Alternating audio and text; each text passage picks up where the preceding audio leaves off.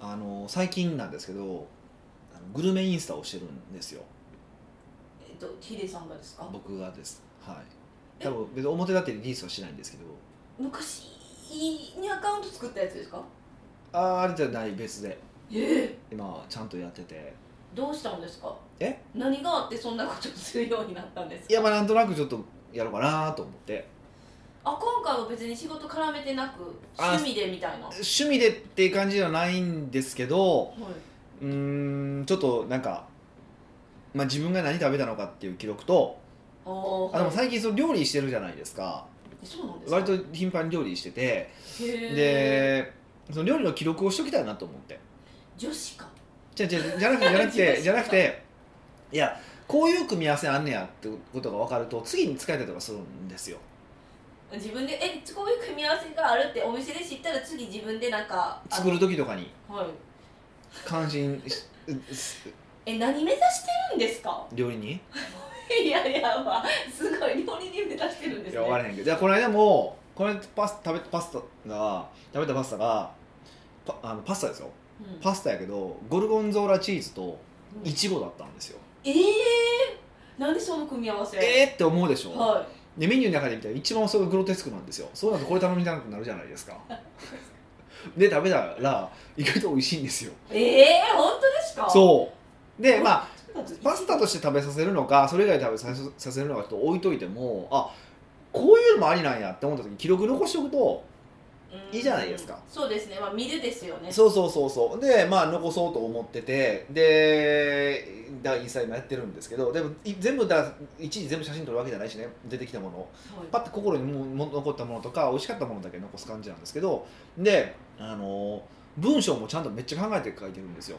えやる意味ありますそんな熱意を込めていや万が一誰かに見られた時のためにと思ってででもなんか「美味しかったです」とかって書くんじゃなくて全然違う書き方をしようと思ってえもしこの一皿を誰かに勧めるとしたらっていうプレゼンテーションをするつもりでへえこう書くようにし始めたんですよ料理の写真でそうそう料理の写真1文枚章力上がりそうですねそうほんでだから全然違う書き書き方をしてるので多分メルマガを読んでてこの文章でも多分僕だったら分からないと思うんですよへえ分かってもららおうと思ってないしはいでしたら最近ねなんか味が分かる気がしてきたんですよ味があ味わいが変わってきた気がしました食べた食べるもののん食べるものの味わいが変わってきたどういうことですいかや要は今まではなんていうのかなその例えば味でいくと5段階評価ぐらいでしかが味の評価ができなかったのがはいなんか20段階ぐらいで評価できる感じがしてきすたんですよごくないですか何そかの感じ的に感じ的に言うとね何その幅幅の広がりとかそう食べた時に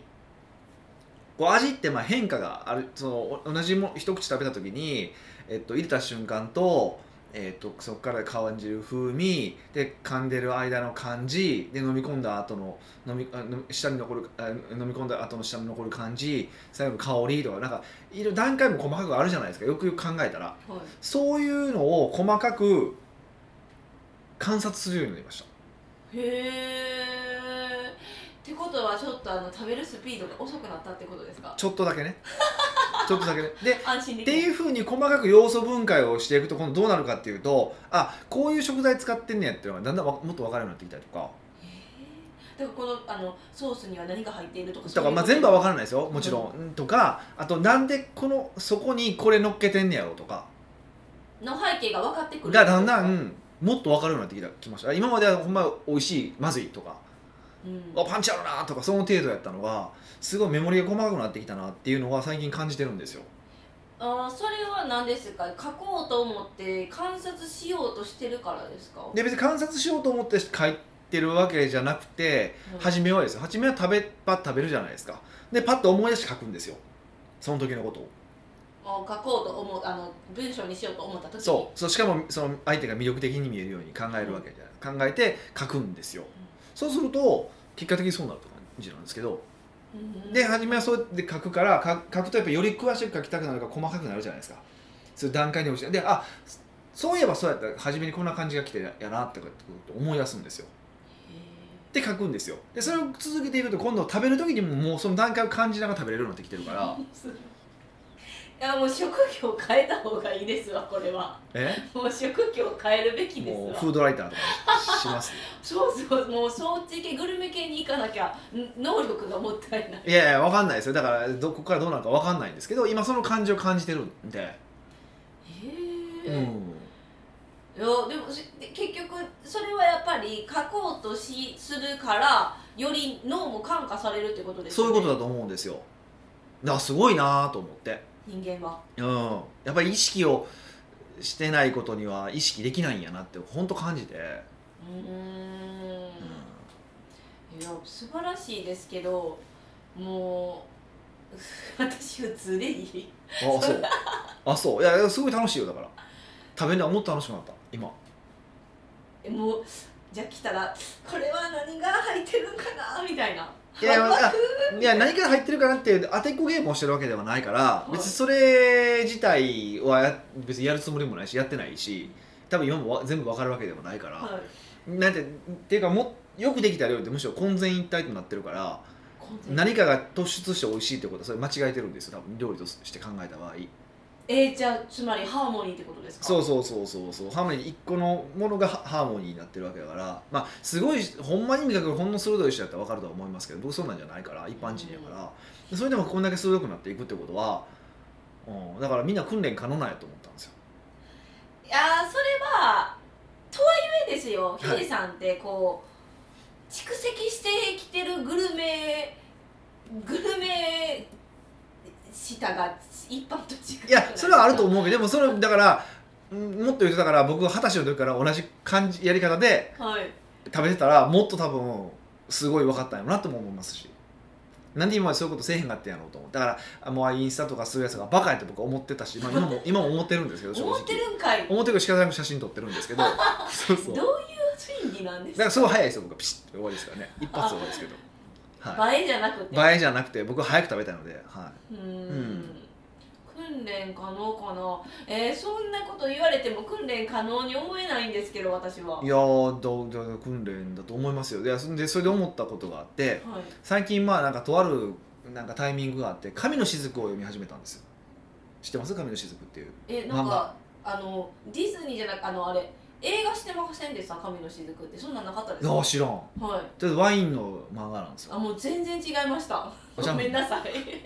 ワインの漫画なんですよへーえちまた飲めないのにではいでそのワインとかの表現とかをいっぱいするわけですよそうですなんか奥深いでそすうよねそうでしかもそのその表現がなんかもうこう森を美しい森をかき分けると奥にあの泉があってその泉に女性がこう寝転んでるみたいななんやねんやねんででもこの同じタイプのワインなんだけどもこっちの女性は優しくてこっちの女性はちょっと強いみたいなその表現とかがあるわけですよそんな表現されて味わかりますとかいやでもそんな表現やからいやはいってことはこれねその出てきたワインその表現を見てそのワインを飲んであこういう表現なんやってことを理解していきながらはいワインを飲み続けていったらワインの味まだめっちゃわかるんちゃうかなと思 っていやそうあいワインも分かるかもしれないですよねじゃあそれをうなやっらあこれちょっと森の奥にこれババアやなとかってわかるかもしれへんめっよちゃおもろいババアや なもうもう難点一つうんヒデさん飲まれへんからできひんその立証だかがら徐々にやろうかなだからちょっとちょっと訓練しようかなと思ってマジでえワインですかワインうんでワインでもやでもワインは止められてるんですよいろんな周りからえなんでですか止められる原因は何ですかはワインはいくら金あっても足らへんよってそうですね確かにだって1本数十万数百万楽勝じゃないですか楽勝なんですか楽勝楽勝楽勝ってことを考えるとまあ大変やでと、あれ飲めへん方が幸せだよってうん、特にあなたみたいな凝り性は気をつけやって そんな言われててまあ確かにそれうなるほどお金持ってるわけでもないから確かになとは思ったんですようーんだからまあ例えば別にワインである必要はないんですよ別にワインにこだわってるわけでもないからあじゃあもうコーヒーとかでもいいってことでもいいすかしだから日本酒とかでもいいかなと思ったり日本酒だったらそんなワインほど高くないからそうですね今はね、はい、そうそうそうとかって考えたらちょっとねなんかなんかそういうのもたしなみたいな最近思ってき始めたっていう話なんですよただただえー、なんかこれは年を取ったっていう感じなのかもうあの極めに入ったということなのか何なんでしょうね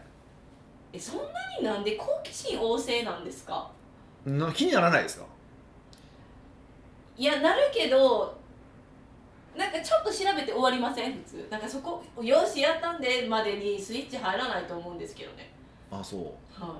僕はそうとしか思わないですけどねいじゃああの私は日本酒の方がいいんじゃないかなって思いますなんでですかはなんでかって言ったらヒデさんは日本人やし、いそのあ海外行った時に日本酒の良さを語れるからまあねまあでもね海外行った時にイタリアとかワインの良さを語って仲良くなるっていう手法もありますよねそうやねでもまあ向こうで飲むワインって普段のワインって結構安いワインやからねはいそうなんですねうんうんだからまあそう安いワインである程度こう表現の手法表現とかを理解するとかでもいいかなと思ってます別に僕そんな高級ワイン集めたりとかそんなあれはないしねでもちょっと嫌やなこうヒデさんがワイン飲んでからこれはもう中の湖なんか女性の味がするとかも う懇親会で言われたら私固まるえどうフォローしいやせえへん言えへんわ そこはもう場を考えるけどやな まあそうですねいやだってキリないじゃないですかそれなんかゴールもないしだからゴールがないからおもろいんやゴールが、いやゴールがあるものってまあねゴールがあるものってゴールがあるものじゃないですかだから例えば英検取ったら終わりとかそんな話でしょまあまあそうですよね、うんその方がいいかなって気がしますけどねゴールじゃない方がいいってことゴーでルすがない方ねが楽しい自た分あのの永遠に突き詰められるじゃないですか多分死ぬ前の日でも「わあこのワインどうのこうの」とかあるじゃ いないやいやまた森の中のうんそうそうそえ答えがなかったらなんていうかこれが正解なのかどうかが不安やなって思っちゃうこう間違った道にこことを表現してないのかとか気になっちゃうんでう、すよね、うんまあ評価してもらうためにやってるわけじゃないからいいかなっていう気もしてるんですよねああ楽しみのためににやるじゃないですか、はいうん、楽しみのためにやるのと、まあ、たまに、まあ、何もしないやつに語るぐらいのレベルじゃないですかあこれはなとかっていうなんかなんとかのっていうワイン、うんねブドウの品種でとかっていうレベルだったらいいかなと思ってるからうんいやじゃあもう日本酒に行くかワインに行くかは分からんけどちょっとねなんかそういうのもありかなって最近思い始めてるんですよね、うん、だから悩んでるんですけどねなんかそういうまあ別にやりたいなと思っててまだまだ動いてはないですよもちろんでも動いてるじゃないですかあの漫画買ってから読むいやそれはそれはたまたま読んだんでだからでも最近さっきパスタかなとか思ってるんですけどねそうしましょうパスタがいい今ちょっとパスタ必死なんですよめっちゃパスタをなんか極めたいなと思ってパスタって麺でもいろんな種類ありますもんねなんかこそううそうねキそうャンディーみたいな麺そもうあるしそうみたいそうなそうえーそれがいいですそれで私も食べてみたいですひでさんちょっと締めパススタやしたいなと思っててタ何締めパスタってえ締めでパスタも食べるんですかそうそうもうお腹いっぱいで入らへんいやいや締めのラーメンってあるわけじゃないですかまあ確かに確かにあれはなんかこってりなものとスープを最後にずしって入れるみたいな感じじゃないですかでも締めパフェもあるわけじゃないですかおありますあります締めパスタあるっしょ あるっしょゴルゴンゾーラとイチゴのパスタみたいいなやいやそれもありえると思うけどいや普通の塩味とかやからありえるんちゃうかなちょっと思っててえいよいよマジで飲食店に手を伸ばそうとしてるんですかいや本当ね悩むよねうんちょっと思ってるんですよねそうですねじゃあもうパスタ極めて次あのワインか日本酒いきましょうでパスタはまだ極極められないですよなんでですかええなんでですか今極め最い中やいや極めたいとは思ってるけど極められないですよだって永久にパスタだってはあるもんいっぱいこの間食べに行ったらなんかまた全然知らん地方のパスタがあったりとかするもんねそれって小麦のが違ったら絶対同じ麺でも違う麺になるんですだからねなんか平べったい見たことない形コイン型の麺とかねへえうしかもあれですね自分で手打ちそばみたいな手打ちパスタとかし始めそうじゃないですいかやしたいなと思って最高るしたいなと思ってるよ、うん、パスタにしましょうパスタから始めましょうかねで締めパスタの店でも作りますかね、そうですうね、ん、北岡秀樹の奥越えポッドキャスト奥越えポッドキャストは仕事だけじゃない人生を味わい尽くしたい社長を応援します改めまして北岡ですミカですはい今回のご質問はは今回は何年ぶりかのお久しぶりの方なんですけいど、はいはいニックネームリュウさんからのご質問ですはい北岡さん美香さんこんにちはこんにちは私は会社員ですが毎週楽しく聞かせていただいてまありすがとうございます今回は効果的な顧客リストの活用方法について教えてくださいめちゃくちゃ真面目ないや話私もこの質問来た瞬間ちょっとうって思いましたいやいいけるかなやっいて一応そういうあのそういう番組やから ねこれね、はい そうですよ、はい現状自分の会社のホームページに商品の問い合わせがあるとこの問い合わせに対して5名のインサイドセールスがまずは電話や Zoom で対応していますなるほどその後見込み度が高くなると訪問営業に引き継いでいきます、はい、問い合わせが来たらまずは一回電話をするとうんでそこである程度こう温まってきたら実際行くということですね、うんはすい、ごいすごい営業ですね、うん、私の役割は5名のインサイドセールスが営業に引き継ぐまでマネージメントすることですが、なかなか電話や Zoom では案件の育成ができませなるんほどまた案件が延期になったりしてしまうとその後の顧客管理ができていない状況ですほうほうほうほそこで教えていただきたいのは1問い合わせ顧客の見込みの育成方法う、うん、 2売れた顧客に対する次回のアプローチ売れなかった顧客に対する管理方法、うん、 3これら一連の活動に対する KPI の設定項目うん、 3の KPI は売上を拡大するために自分はアップセルクロスセル件数も管理したいのですがメンバーには管理項目が増えるという理由で納得してもらえませんうん、これら3つに関して北岡さんの意見がいただければ助かりますうんまた部下に気持ちよく設定管理項目を納得していただくコツや方法があれば一緒に教えてくださいよろしくお願いしまこれはもう8時間ぐらいのセミナーで喋る内容ですよね、す、はい1時間ももうでも私これもセミナーっぽいって思ったまあ、要は、えっと、問い合わせがあった、まあ、ウェブサイトでほんと問い合わせがあったらまず電話とかをして、はいえっと、電話をするとで関係性構築して見込み度が上がった人は、えっと、訪問にしますっていうことですよね、そうでじゃあどうやればその訪問にまで移行しやすくなるのかっていうのが多分一つの一つ目の質問だから早く見込み度を上げるにはどうすればいいのかどっていうのが、まあ、要はお客さんに欲しいと思ってもらえるようにするにはどうすればいいのかっていうのが1個目はいで2つ目は、えっとまあ、売れたお客さんに対して何をアプローチするのか逆に売れなかったお客さんに対してどういうふうに、えーアプローチするのかそれを管理するのかで3つ目はどういう KPI を設定すればいいのかっていうご質問ということになりますねむっちゃ難しいどうしましょこうれまでになくどうした多分ら過去1ぐらいでなかなかはい骨太な内容ですよもね、うこれ1で今日埋まりませんで次回に次回い やいやそのぐらいのレベルだと思うんですけどまあだからふわっと撫でる程度ぐらいであーまあでもであのもちろんねこの方だけ聞いてるこの方だけじゃないわけだから、まあ、みんなに聞いていただいて役に立つようなお話をさせてもらえればなというふうに思うんですけど、まあ、まずはだから見込み度をどうやって上げるのか要は問い合わせがあったお客さんをどうやって見込み度を上げていくのかっていうこれは多分我々どんなビジネスにもやらないといけないことじゃないですかそう。ですね一番最初の壁ですねそうですよね、まあ、これはもうやり方はすごくシンプルでお客さんが抱えてる問題は何かはいをまず理解してもらうこととその問題は早く解決しないといけないことなんだっていうことを理解してもらうことこの2つしかないんですようんうんでそのためにうちの商品があるんですよで初めて商品買ってくれるわけじゃないですか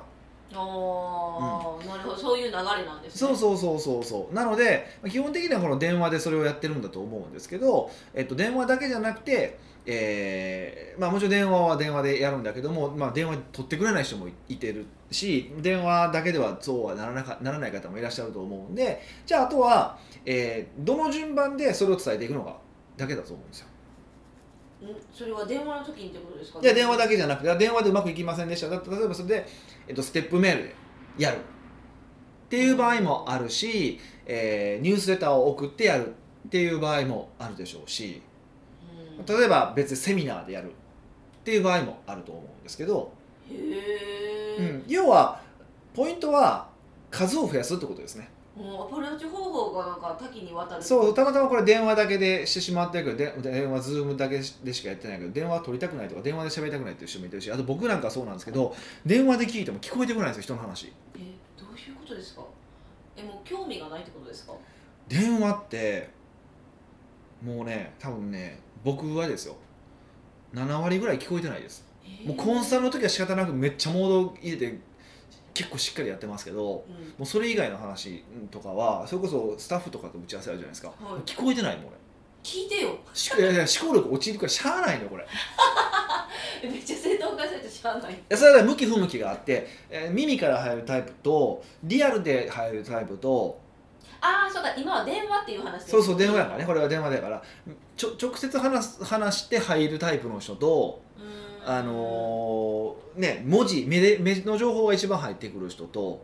確かに体験することで入ってくる人とっていうのがいろいろあるわけですよはいですからいかに、えっと、そのあのセールスでやってることって、まあ、さっきも言いましたけど問題を感じさせてそれを解決しないといけないと思ってもらうことだと思うんで、えっと、それを他の媒体でもやる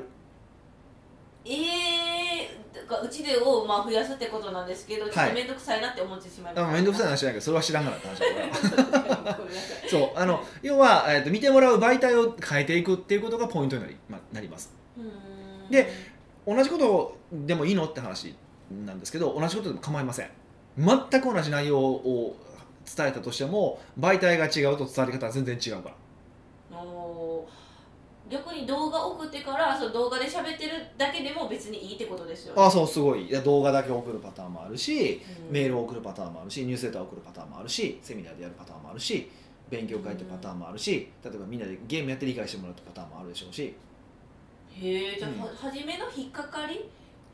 を増やすってことですか。そうそうそうそうだから多分電話って方法がダメだったので他の方法を他の媒体でやっていくってことですね、まあ、た電話の場合とかっていうのは基本的にはたこうえっ、と対話でやるじゃないですかはい。で相手に合わせてこうトークが展開していくことになると思うんですけど、まあ、そうじゃなくてある程度まあプレゼンテーションみたいな感じになるんで、まあ、シナリオは決まってしまいますけどねはですら。からあのでもな電話でもやってるのと同じそのストーリーを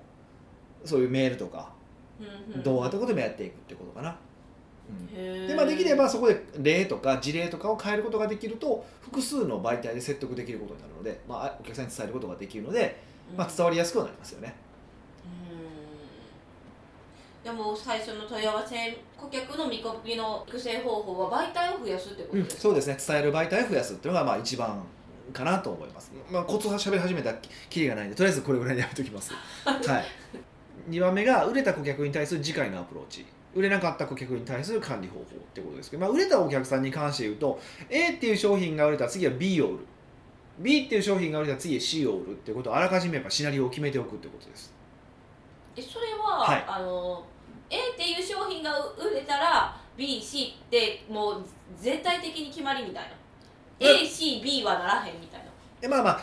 ああのずれることもあありますけど基本的には ABC で売るっていう順番を一応決めておくってことなんですよここがポイントでき順番決めておいおけばおけばあ今回は例外的に C から売ろうかってこともできるわけですよ決めてなかったら何が起こるかっていうと勘でやってるんですよはで勘でやってると何が起こるかっていうとそもそも売らないってことも起こるんですよい、へえあそっかあニーズないかもって思って勝手に思っちゃううってことも結構あるんですよ特にこれ多分営業を使われてるから余計なんですけど営業マンの裁量で勝手にやってしまうから B で B を売らないってなったら B を売らないならなんで売らないって決めたの根拠聞けるじゃないですかはいじゃあ C 売りましょうかってことはできるわけですよね、うんそこでまあ ABC あ BBCD って商品ありますだけやっとくとなかなかこうやらないことが多いんでとりあえず B っていうのは基本ですってことでやっていくってことですねうーうんんこれは結構重要ですねだからやっぱあれがい一応やっぱ設計シナリオを設計しておくっていうのがうん実は大事だったりするんですよね、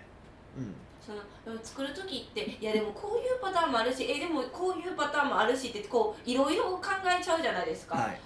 えっ、とだから大衆的に受けるオーソドックスの流れを決めるってことですか大衆でああ一般的に一番そう、うん売れやすいしまあまあ一番そうそうそうっていうふうに考えればいいんですよでこれとその売れなかった顧客に対する管理方法と話とつながるんですけど、えっと、要はまず A っていう商品を売り込みますで買ったお客さんには B 次進める次 D を進めるっていうやり方でいいんですよで次 A っていう商品を買わなかった場合一番初めにねその時は、えーと例えば F っていう商品を作るんですよ BCD じゃなくて F F 全然違う F を作ってそこから F から BC を売っていくってパターンもあるし F から、えー例えば GH を売るってパターンもあるけどもそれまたシナリオを決めておくってことなんですよ要は買わなかったら買わなかっただけでシナリオを決めるってことですうーんうんその商品はもう自社で考えなさいみたいないやもちろんだから商品ってここそうみんななんか自社で作らないといけないと思うけど別に他社から借りてきてもいいわけですよ他社から借りる、ままあ他社のものを仕入れてきたらいいわけじゃないですかうん、だから別にそこはこだわる必要はないわけですよねそうやって考えたらへえ、またとりあえず売れなかった売れたとしても売れなかったにしても結局は売る商品をあらかじめ決めとくってこと決めとかないとダメだってことですねそうでだからこの売れなかった顧客に対して対する管理方法で、まあ、これどういうことをおっしゃられてるかちょっと僕もこの文章からだと読めないんですけど例えば A っていう商品をいくら売っても買わなか買わないだから初めて登録してくれた使用請求してくれたそこから3ヶ月買わなかったら次はわあ F を売ろうとかっていうふうにこれも仮決めしちゃうってことですこれもやっぱりあー何でも決めてしまうってことですね一旦そうですね、うんなんかでも決め方が分からへんってなっちゃいますねうんいいんですよとりあえず決めるんですよ仮決めなんで何回も言うんです仮決めなんでああだからやってみてテストしてみて微調整もしていくそうそう仮決めししたら微調整できるけど仮決めしながら微調整も何も何しようかなじゃないですか仮に決めちゃうってことはポイントになるってことですねはいはいで最後の KPI の話なんですけどまあ正直これはここでは分かんないですよねあ待ってください KPI って何の略なんですかそこからですけどそれいい質問よね KPI ね KPI 何かっていう怒とられると思ったのああキーパフォーマンスインジケーターとかって言うんですけど日本語で言うと重要業績評価指標みたいな難しい言葉で言うんですけどえっと分からへわんわかりにくいですよねな例えばあのー僕らが欲しいのってあらりだったりとか、まあ、利益だったりとか売り上げじゃないですかはいでだって売り上げとか利益って分かるのっていつかっていうとまあ1か月後とかに分かりますよねまあ打った後とかそうですそうそううそうだから1ヶ月だから3月の売り上げはこうでしたとか2月の売り上げはこうでしたっていうのは1か月後に分かる感じじゃない1か月後っていうかその月が終わったら分かる感じじゃないですかはいでもそうすると、うん、遅いわけですよえさ例えーば3月今まあ3月ですけど、はいえっと、3月の売り上げが4月の頭に分かったとて3月の売り上げが変えれないですよねもちろん4月になってるからそうそうですよね4月に分かるもんそうだから3月中に変えたいわけですよ数字をえどういうことですかだから例えばいや一番簡単な方法ねはいえっと大体ざっくり4週間あるわけじゃないですかい1か月って一ヶ月1か月4週間ありますよねで1か月でいい1000万売らないといけないとしますよねはいそうすると1週間に250万ずつ売らないといけないですよね1000万はわかりますで第1週で200万しか売り上げ上がりませんでしたで分かれば翌週になんとかフォローして300万売れ売ればついつま合うよねってことがここで対応ができるじゃないですいかはいえそうですよこれわかりますよね1周目で200万やったからそうそうそうそう50万マイナスやからね、はいこれ分からずに1か月経ってからあ1000万やった800万やったとかやったらはい遅いんですよ3月で数字か3月のうちに数字変えるには早く分かった方がいいわけですよねはいその早く自分のところの業績が最終的にどういうふうに落ち着くのかっていうことを業績を把握より早く把握するための数字のことを KPI って言いますうんえめっちゃこれはいいですねやりたいですおっそこれはやりたいですだってそれしてたらあの目先の動き方が分かるってことですよねそううそうだから修正微調整がかやりやすいんですよね例えばだから極端な話僕の場合ですよ僕があのサラリーマンやってた時ですね、はいサラリーマンやってる時とかはえっとあの24時間営業の店やったんですよえそうやってたんですよねであの客数がどれだけ入ったかとかって毎日取ってたんですよ毎日撮ってたもう時間1時間ごとで取ってたんですよあでもシステム的にできるってことですいやかて手計算ですけどえ手ー、計算でしたんです、で要は何が何が言いたいのかっていうと人客数で多分12時段階でこんだけの客数じゃないとあかんのに5人足りてないで分かったら5人なんとかしてビラ配りとかしてでも引っ張ってこいと思えるわけじゃないですかああはい数字が分かってるからそうだからなるべく細かく早く分かった方がいいわけですよね数字ってうんうんうんそれが何なのかってことをどう把握するのかって話なんですよねえー、その設定項目ですかそうそうそう、えーそれはそれじゃないですかあのもうそのね龍さんにしか分からなくないですかそうなんですよえっていうことは言いたい言いたいんですけど、ね、何が言いたいのかっていうと、えっと、そう設定方法はってすごく困るんですこれって本当にコンサルティングに入って本当細かく聞いていってこれ KPI にした方がいいですよねっていう話し合いして決める話なので、おーじゃあこれやったら分からないよーはい、それこそ、まあ、そうだからビジネスによってちょっと違うのでここでは何とも言われへんっていうのは答えになりますでただ、うんえっとまあ、この方の中で答えが一応ねなんかアップセルとかクロスセルの係数を管理した方がいいみたいな感じのことを考はえられているじゃないですかでもしそう思ったんだったらそれでいいんですよでどうやってそのメンバーに理解してもらうのかっていう話なんですけどいはいこれシンプルで先に自分でつけておくんですよあしれっとつけておいてこの数字が変わった時にほら売り上げ変わるでしょへ例えば売りこの多分こういったアップセルクロスセルの件数が多い月ってほら売り上げ上がってるじゃないですかでも少ない月ってむっちゃ少ないじゃないですかこれ分かりますよねこれ相関関係があるっていうことを理解してもらえればあこれをチェックするってことが分かるわけですようんうんうんっていうふうにしていく感じですねああもうじゃあ自分が見せなきゃいけないそうだからトップが細かく数字を見ておいてどれが売り上げとかに相関関係あなしあらりとかに相関関係があるのかを調べてそれを KPI にするということですでポイントは KPI はあのすごいここい反対意見がね管理項目が増えるから嫌やって言われたっはてい言ってますけど、もうまさにそうで KPI で増えたってみんな管理できへんからマックス3つなんですよ項目が3つってことですそうかもう3項目ぐらいしか KPI ってやっぱ項目管理できないんですよよほどちゃんとした人じゃないとうんこの3つの数字だけは追いかけようにしないといけないのではいその3つをどれにするかを決めるのはやっぱ自分ですよとあーえでもその3つって決まるまでに候補って絶対いっぱいありますよねそれを見極めるのが龍さんの仕事でそうそうそうそうそそうれを落とし込んで納得させる理由を説明したらみんなやってくれるよっていうことそうそうだかから今言ったようにこれ管理項目が増えるから嫌やって言われてるわけじゃないですかだから KPI 管理をするの嫌やって言われてるわけじゃないですよねらまあまあまあ、だったっらどれが売り上げに関連するのかっていうことを、えー理解してもらってと、はいでその理解してもらった上でだからこれとこれとこれは3つは絶対追いかけようねっていうふうに、まあ、お互い決めるわけですよねうーんこれだからどっちかというと勘でこれいいんちゃうんと思ってることを勘でこれもやろうよって言ってしまってるからそれは根拠ないから面倒くさいわ仕事増えるの嫌やわなるに決まってるじゃないですかまあまあまあこの方がやってる部下の気持ちは分かりますよねって話ですよね、まあ、両方両方の気持ちは分かりますけどねうんだから管理すればいいいいのは決まってるのは分かってるんですけどそんなに人間いっぱいしたくないんです よということですねめっちゃ優しい最後いやいやそういうことですよほんま人なんでサボりなんで僕も含めてねうーんまあじゃあリュウさんはなんか解決しなきゃいけない問題ちょっといっぱいありますけどこれを聞いて、まあそうですねちょっとまあこれ参考にしていただければなというふうに思いますはい